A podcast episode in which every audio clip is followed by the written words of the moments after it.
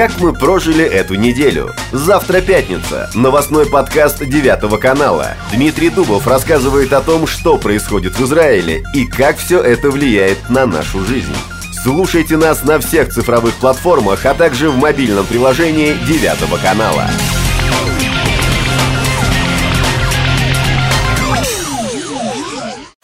В Дженине задержаны террористы, сбежавшие из тюрьмы Гельбоа.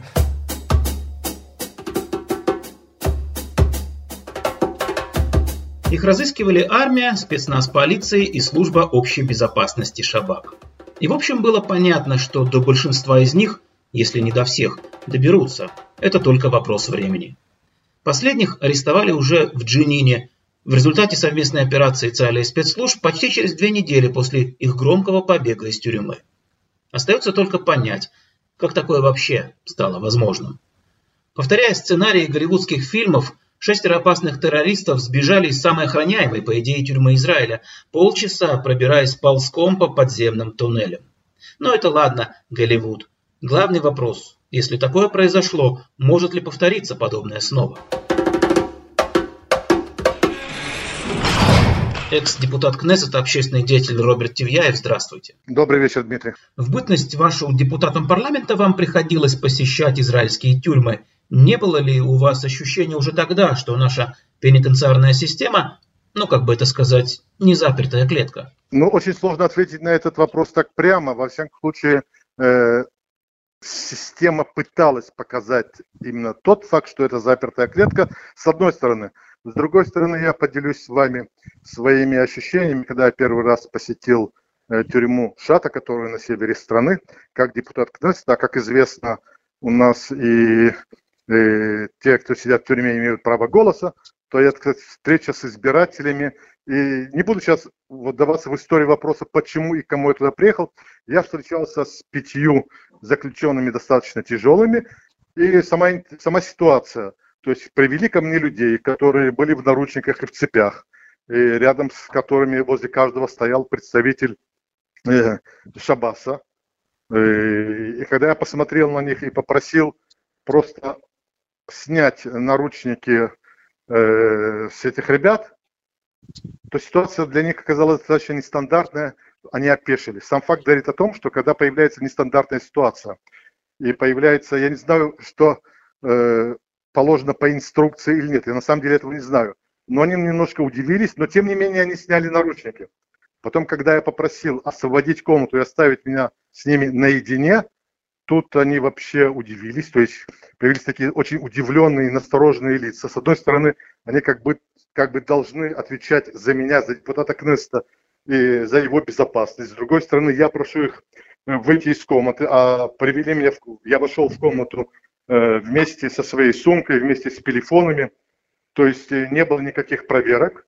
Э, сам факт о себе говорит, что когда появляется какая-нибудь нестандартная ситуация, то люди не знают, что делать. Э, влияет ли это на безопасность э, тюрьмы и того, что можно оттуда сбежать или нет?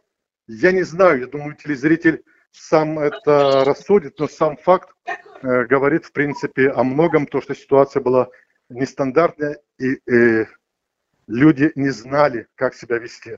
В отличие от обычных уголовников, палестинские заключенные в израильских тюрьмах находятся на особом положении. Им многое позволено – не является ли сам по себе этот факт причиной того, что подобный контингент превратился в самостоятельную силу, с которой Израиль вынужден считаться?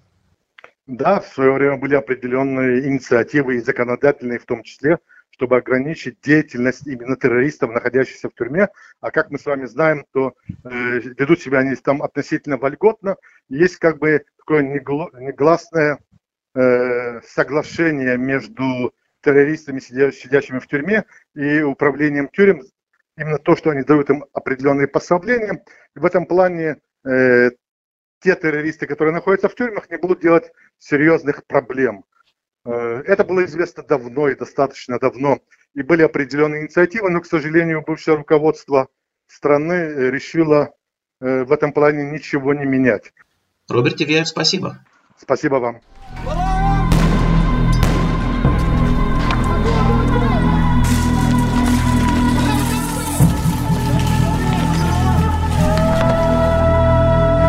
Эта сила, палестинские заключенные в израильских тюрьмах, действительно может многое. От призывов к насилию на территориях до фактического управления некоторыми его аспектами.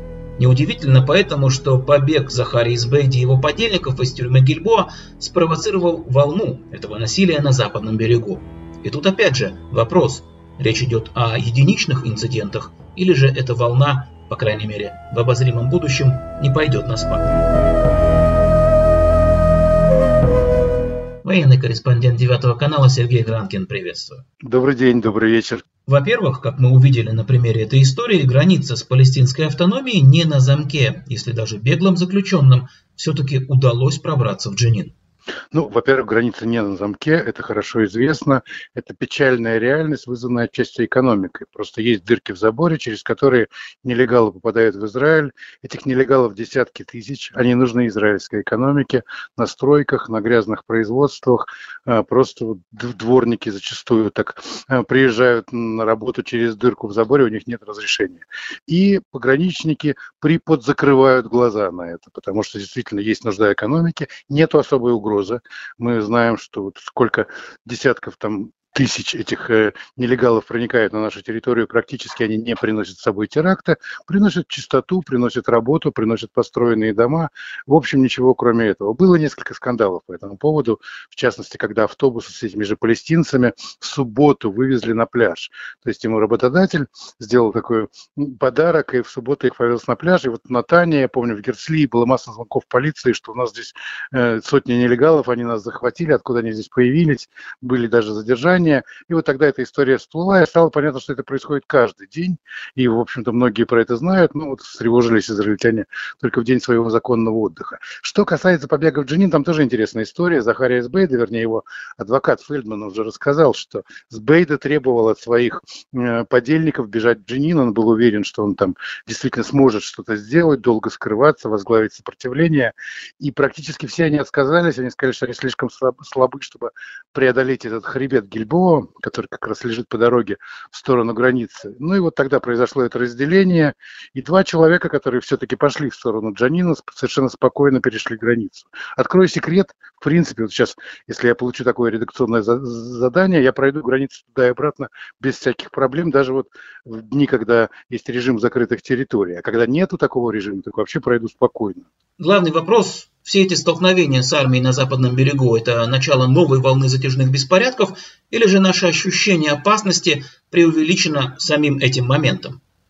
Ощущение опасности – это очень правильная формулировка.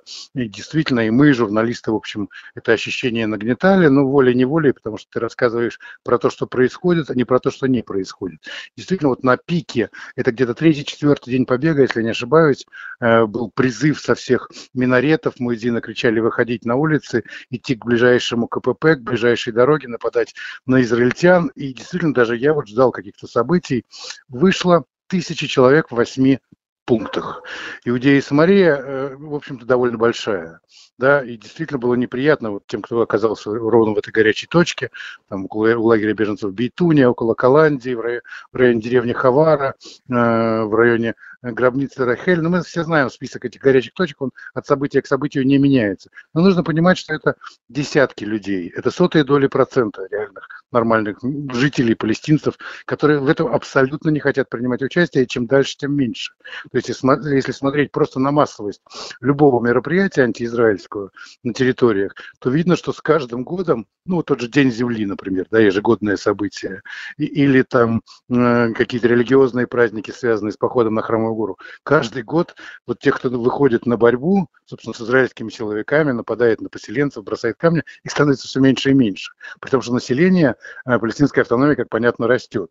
И э, это вот две эти тенденции говорят о том, что ну, люди на самом деле в Иудее и Самарии прекрасно понимают, что им здорово повезло. У них есть пример газа где у них живут родственники, знакомые, они с ними разговаривают, общаются, они прекрасно понимают разницу в ситуации и в положении. Да и я тоже общаюсь с палестинцами той же самой Самарии. В общем, хорошо знаю, что для них главное не потерять разрешение на работу в Израиле, если оно есть. Если нет разрешения на работу в Израиле, то постараться получить разрешение на работу в промзоне э, в той же Самарии или Иудее, или в еврейских поселениях. Если нет ни того, ни другого, ни третьего, то нужно постараться устроиться там в какой-то магазин или мастерскую, который находится на границе границы, там, где проезжают поселенцы, потому что это вот полноценные живые шекели. Этим живут люди. Они не живут лозунгами Хамаса, Фатха э, или Народного фронта освобождения Палестины. Конечно, эти лозунги везде висят. В Сальфите я вот был буквально несколько дней назад, там портреты этих беглецов, флаги.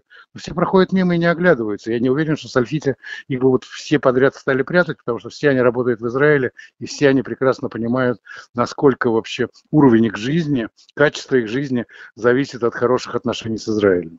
Политика умиротворения Израиля, на твой взгляд, к чему она приведет? Решение это ясно не армейское, а политическое. То есть не хотят шума, не хотят э, лишних каких-то э, операций, да, гибели людей с с другой стороны. И, в общем, стараются сглаживать проблему. Может быть, это правильная политика, она на самом деле появилась еще при Нетаньягу, это не такая новость, вот эта политика умиротворения. Но, тем не менее, политика умиротворения, конечно, приводит к тому, что радикалы поднимают голову. И потом волей-неволей эту голову приходится отсекать, и это всегда кровавая операция, и такие операции, к сожалению, в будущем нас тоже ожидают.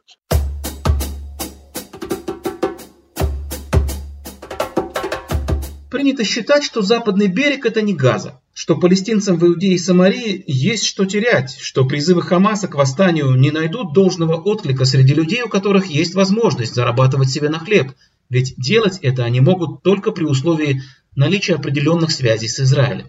Следовательно, концепция экономика в обмен на безопасность работает.